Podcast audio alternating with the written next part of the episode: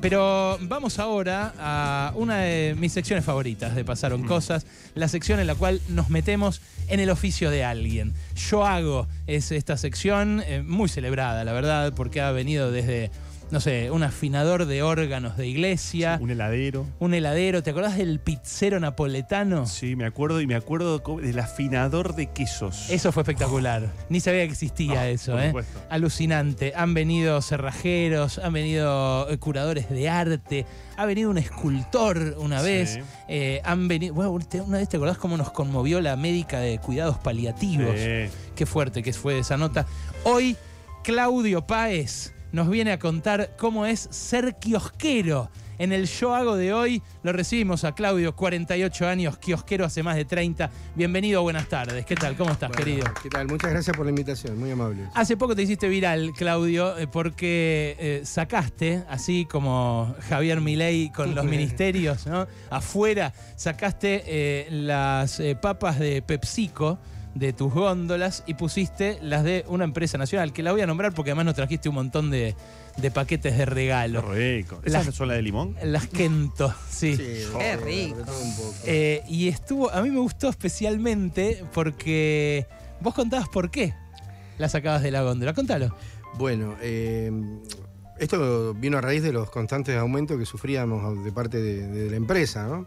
Un 15, 20% todos los meses. Y el producto, la verdad, que se encarecía. Y a la vez, eh, yo estoy en un barrio con un público bastante limitado con, con los gastos. Y bueno, me, me encontré ante una disyuntiva, ¿no? Porque eh, cuando fueron las pasos, el lunes post paso, eh, a las 10 de la mañana explotó todo por los aires y esta empresa aumentó un 20% sus productos. La empresa PepsiCo. Exacto. Mira, Entonces, ¿qué- qué- eh, ¿cómo te avisaron? ¿Cómo fue la dinámica? ¿Cae el camión a, a traerte la mercadería y te dicen, No, generalmente, te, como estamos en grupo de kiosqueros, eh, nos avisa la preventista, la vendedora. "Mm, Le avisa a uno y ese desparrama la info. la info.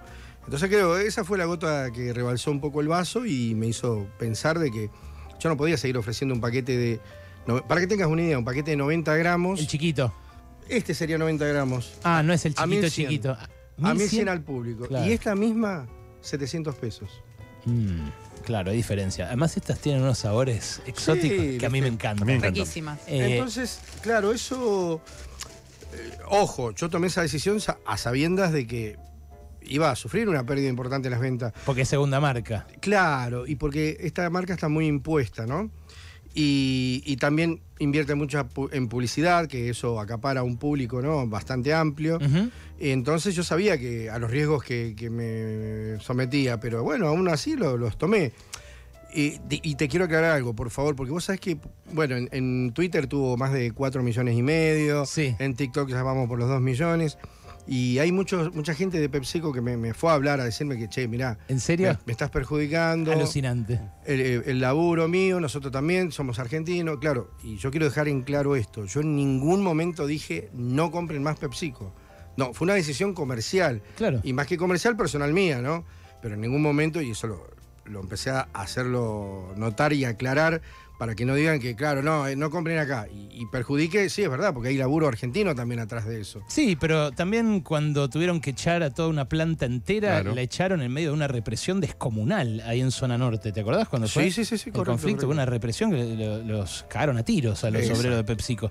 Por eso un poco Mm. decidí llamarte. Eh, porque además vos cuando la bajabas, eh, medio así simbólicamente, a la papa frita eh, multinacional y ponías a la, a la segunda marca nacional, eh, decías que también te ofrecen mejores condiciones, no solo precio. Claro. Como es- que les podés devolver Claro, las esta- vencidas. Estas papas tienen una particularidad, aparte de, de ser una empresa nacional, Sí. están arrancando, arrancaron hace seis años más o menos aproximadamente, Mira, eh, tiene devolución, y lo cual la otra no tiene. o sea, cuando se vencen, vos cagaste, te, lo, Claro. te lo tenés que tirar vos. Tiramos más de casi 10 mil pesos. Hay una bolsa de residuos, ¿vos ¿viste esa que doy vuelta cuando tiro el video? Sí.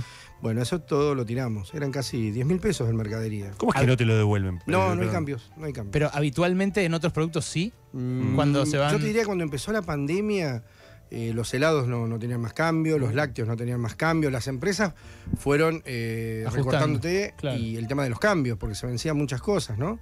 Y bueno, a algunos le quedó esa política y bueno, Pero esta, la otra sí cambia, hacía cambios, pero tomaron una, una política drástica de no cambiar más. Entonces eso también me hizo, viste, decir, bueno, ya está. Son dos cosas importantes. Mm. Una misma papa que vale 700 o una luca 100 y una política de devoluciones que a vos te perjudica como Claro, correcto. Y estas, a pesar del precio, 90 gramos, 700 pesos, un regalo. Sí. para 1100 de la otra, y, y- y tengo el cambio. Lo que me dijo un... un- Pará, pará. ¿Y estos te garparon? No, no. Ah, ¿no? nada. ¿No fue una Eh, campaña conozco- publicitaria? Te lo juro por la vida de mis dos hijos que no. Que no los- no pará, conozco tampoco, a los tampoco, estaría, tampoco sería No, ilegítimo. tampoco a nosotros, obvio. hay que decirlo, ¿eh? Nosotros tampoco. Sí nos trajo una Sí. caja con un Yo- par de yo paquetes. puedo abrir una, y abrí una, sí, sí. Ay. Eh, Gracias, está- qué Limón. barato que está el periodismo, ¿eh? Cosa eh, No, pero en serio, a Mauro, cuando le conté la anécdota, yo vi la, yo vi el video tuyo. Sí. Mauro me dijo, a mí me encantan las Kento. Eh, y claro, salen en el barrio un montón. Lo Sí. que pasa es que por la cosa de segunda marca, Claro. eh, nada, uno no sé. co- A mí me daba la impresión de que eran un poco más grasosas y qué sé yo. No, no, no, nada que ver. ¿No? Probalas ahora. vas a tener la No, ahí, está abriendo. Sí, Ahí está abriendo. Wall. Wall abre las de limón mientras Mauro nos dice lo suyo. Sí, en mi caso, desde que cagaron a palos a los empleados de PepsiCo, no compré nunca más esa marca. ¿En serio? Nunca más. El clasismo, mira, eh, limón. visceral. Hay que decir que muchas veces lo que aparece como segundas marcas termina siendo de mejor calidad y más rico que las primeras marcas que como bien dice Claudio, tienen mucha publicidad, ¿no? Mm. Para que no creer siempre que las segundas marcas son como algo menos Sí. rico. Sí, sí, tal Igual cual. la cosa, son droga, boludo. que se es riquísimo. Las otras también son riquísimas. Pero además ahora hay una ayuda que está buena, la de que te da el Estado con el etiquetado frontal, que son los octógonos. Claro. ¿no? Claro. O sea, uno los ve y dice, y esto tiene grasa, Sí. tiene sodio y tiene calorías. Si querés te mandás igual un paquete. claro. Pero sabés que sabés tu riesgo, ¿no? Mira, un- una de, las, de estas personas que se acercó a un puesto, no puedo decir el nombre, ¿no? Por razones obvias, eh, me dijo, mira, lo que pasa es que la compañía nuestra invierte millones en mega estrellas y por eso el precio de esta con el precio de esta. Y yo lo escuchaba atentamente, ¿no? Y le dije, bueno, pará, le digo, está todo perfecto, le digo. Pero los 20 millones de dólares que le pagan, por decir, Sí, a Messi, sí. no tiene que caer en el consumidor o- Claro. o, en el ciudadano común. Claro. Porque, está bien, puedo invertir, pero ¿por qué esa carga la tiene que pagar el consumidor?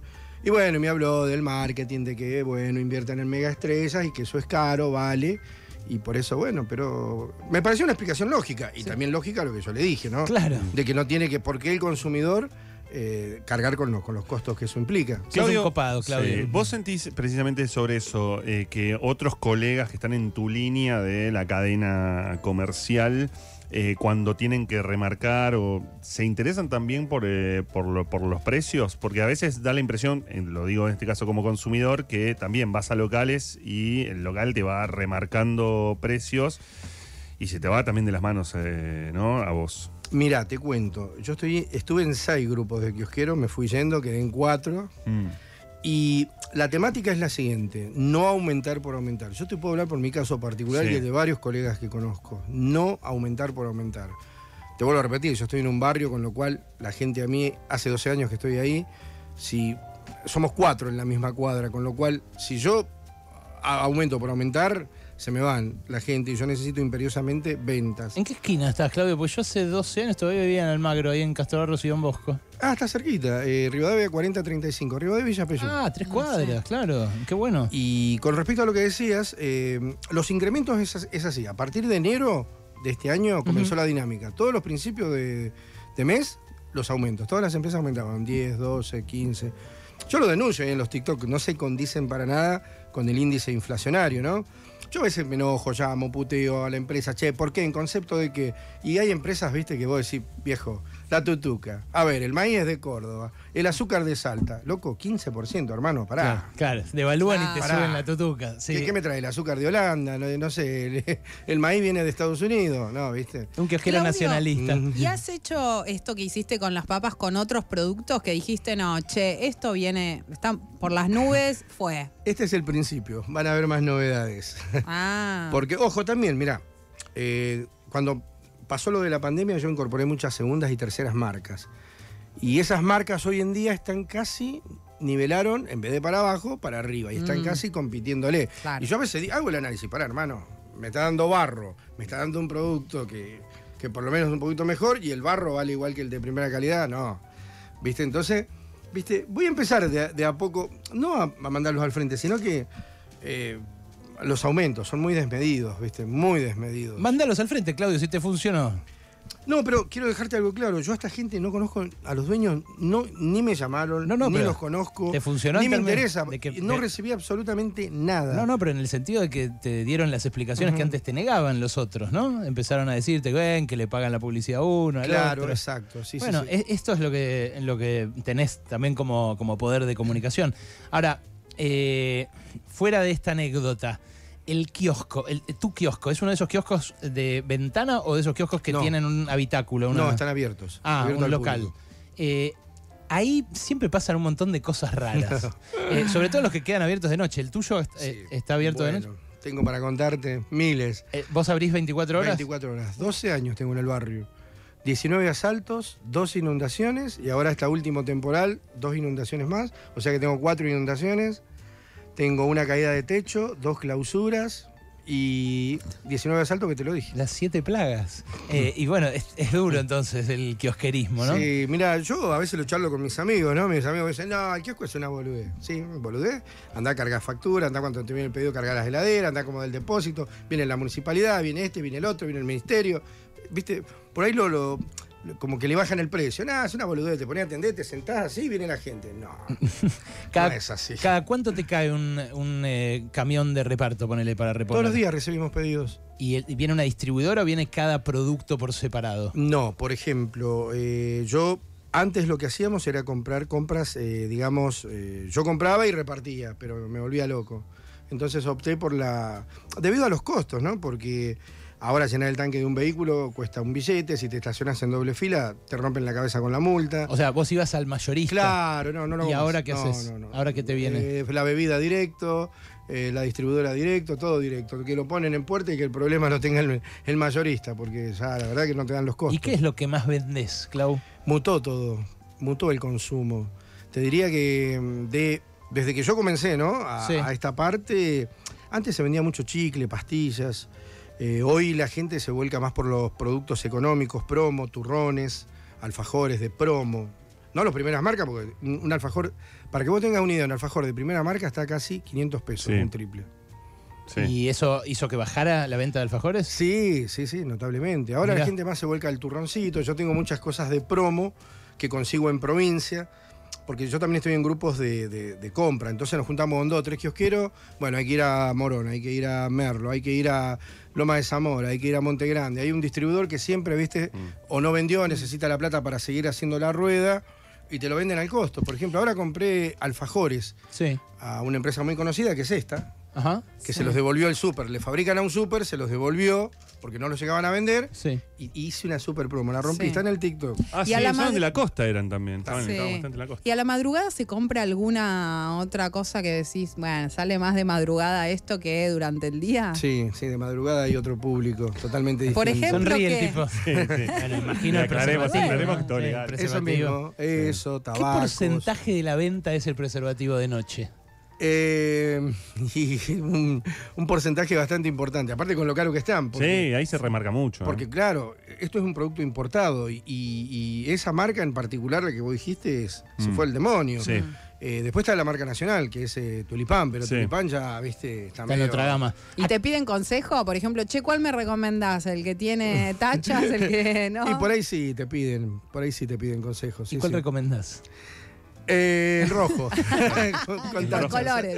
Dudo, dudo el tipo. y, y vale, eh, vale la pena el kiosco 24 horas. Los, co- los consumidores agradecemos, por supuesto, ¿no? Pero digo, para vos como kiosquero. Mirá, en mi caso particular, yo te hablo por, por lo que a mí me sucede, ¿no? Eh, yo digo, vos sabés que a mí me vienen a ver colegas porque se están expandiendo, me vienen a pedir consejos. Yo hace muchos años que estoy en el, en el palo y, y yo les digo, mirá, te voy a decir algo que me dijo una persona que ya no está en este plano terrenal. En Argentina, viste, es un país que va, cambia constantemente. La ecuación más es menos y menos es más. Yo se los digo, mirá, no, dice, eh, voy a abrir otra sucursal. ¿Para qué? Le digo, te vas a romper la cabeza, hermano, esto, lo... no. Van y abren y después viene y me dice, che, tenías razón. Con respecto a la pregunta esa, hoy el kiosco es negocio si lo maneja el dueño, o sea, la persona. Si ya después tenés empleado en mi, como en mi caso, que, que el señor Cavalieri me dicta unas paritarias y no me consulta, que el señor Sergio Massa le da un bono de 60 lucas que la tengo que poner yo, que eh, esto, que el otro, y sí, viste, lo- el- el- queda muy reducido el margen. Y bueno, eh, es, es difícil cuando tenés empleado. Ahora, cuando vos sos dueño directo y lo trabajás vos, lo atendés vos, sí, es rentable para... ¿Cuál- Igual te cuál- digo con Cavalieri la sacaste un poco más barata vos que los laburantes. ¿eh? Y sí, sí, no es el Es mejor mucho, convenio. Es mucho para el ¿Cuánto Estado. gana? ¿Cuánto gana un empleado de.? Y el de comercio, 200 y pico mil bruto. Sí. el neto en Bruto. mano son 190, 200 Claro. lucas. ¿Viste? Pero, claro, de vos empezás a desglosar con todas las cargas. Yo cada vez que voy al contador, que estuve el viernes con él, me dice, mira, esta es la escala, pa, pa, pa. Y digo, che, ¿cuánta guita? Y pará, ¿y el Estado cuánto se lleva? No el gobierno, porque viste, después te dicen, eh, vos sos un gorila, eh. va. No, el Estado. El Estado le saca casi al trabajador 100 lucas más o menos. Que no sé en qué carajo después, porque vos, eh, salud, eh, que la, la tienen que invertir, seguridad, seguridad no hay, ya está. Seguridad, salud y todo lo demás. Entonces, bueno, es mucho la, la carga eh, tributaria impositiva que se le cobra. Y, y claro, y es poco lo que re- eh, se recibe, ¿no? En, en mano del trabajador. Porque con esa guita es muy difícil vivir con esa guita. A los productos, eh, ¿cuánto le carga como margen un kiosco? Y depende. A ver, ¿a cuál le carga más y a cuál le carga menos? Mirá, cigarrillos es muy limitado el margen porque todos saben cuánto es. Precio fijo, claro. Claro, viste, en cigarrillos estamos en un 12, 15%. Y a lo que más le cargues, Y ta- tabaco. El tabaco es para un público muy particular, muy especial, tiene guita, ¿viste? Eh, Un flaco que viene y te pide un, eh, no sé, un McBaren o no sé qué, Sí. sabe que ese viene de Holanda, sabe que viene de Alemania, ese no es miserable, ese saca la pela y ahí, bueno. y a ese que le carga 100%, ponele. No, no tanto, pero un 70. 10 80, gramos, Pero hoy el tabaco, el tabaco suelto, el tabaco para armar, se vende, eh, digamos, a la medida de lo que se vende el industrial, ¿no? El paquete. Eh, bajaron los gramajes porque, ¿sabés qué pasa? Cada tres meses el gobierno los sacude con impuestos. Eh, en pandemia estuvieron muy de moda los tabacos, porque no sé si se acuerdan que no había cigarrillos. Sí, claro, ¿no? que había cerrado a las dos tabacaleras, entonces Claro. la gente armaba. Y era barato. No, pero además está, en el modo- está de moda en el mundo. Es como una cosa que el Sí, fumador sí. piensa que lo ayuda a fumar menos. ¿Vos eh, en tu kiosco cargas sube? No. Hace dos años y pico que dejé de car- de cargar. Mala onda ahí, ¿eh? No, mala onda, no. Trabajás gratis. Porque, claro, las plataformas eh, son todas, eh, digamos, eh, no, no es directo Nación Servicios. Ahora sí, UCRA, Unión Kiosquero de la República Argentina, a la cual estoy adherido, nos dio la posibilidad de vender la tarjeta sube a precio oficial, 670 pesos. Y eso nos sirvió, ¿viste? Porque nos da una mayor rentabilidad antes cuando nos daba la otra empresa tercerizadora. Y con la recarga estamos en una lucha constante porque no te dan los insumos, que es el papel térmico, no te dan internet. Te cobran un uso de plataforma que es un robo. Ah, o sea, yo por usar la plataforma de ellos me cobraban por día. Ahí ¿Me lo saqué cagando. Sí. ¿En serio? Ahí le dije, sí, chao. Pero encima que pagas internet y. Y... en ese momento que yo lo saqué, tenías que cargar más de 200 mil pesos por mes. Te estoy hablando hace dos, tres años atrás, que 200 lucas era un billete. Claro. Y había que cargar más de eso para llevarte el 2%, una cosa así. No Mm. cubrías ni el papel térmico. Dije, no, chau. ¿A las Figus cuánto le cargan, Clau? Eh, lo- el oficial de Panini. ¿eh? ah, es como los puchos. Sí, sí, no. Poco no. margen. No, aparte, si vos no, no, no respetás el sugerido, no tenés venta. Pero el mundial, en el, eh, para el álbum del mundial le metían un IVA. No.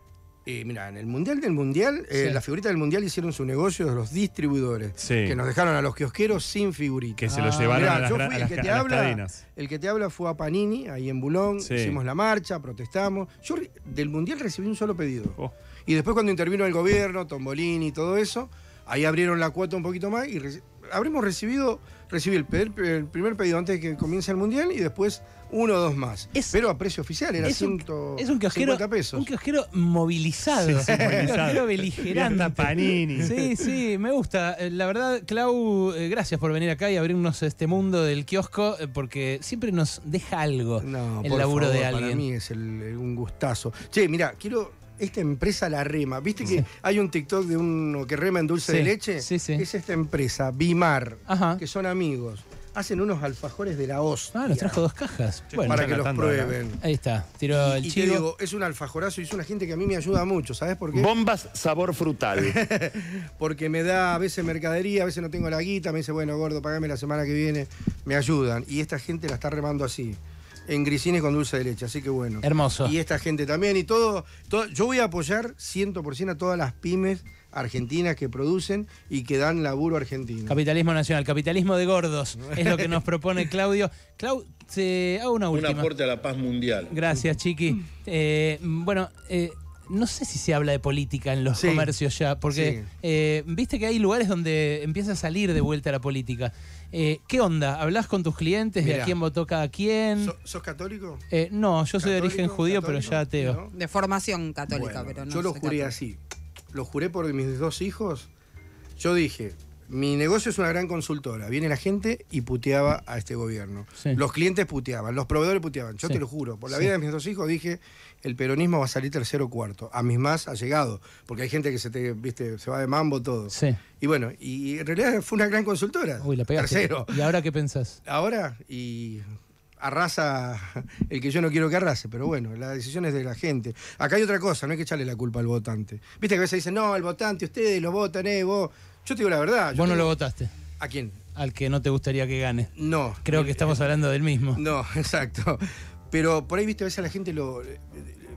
Le echa la culpa al votante. El votante que vota. El No, votante el vota pueblo no se equivoca, ilusiones, esperanza. Ya nos vienen jodiendo desde hace rato, ¿no? Sí, Que, sí. eh, voy a unir, voy a. La inflación es una pavada, ¿no? Esto, lo- y pumba, después te la ponen.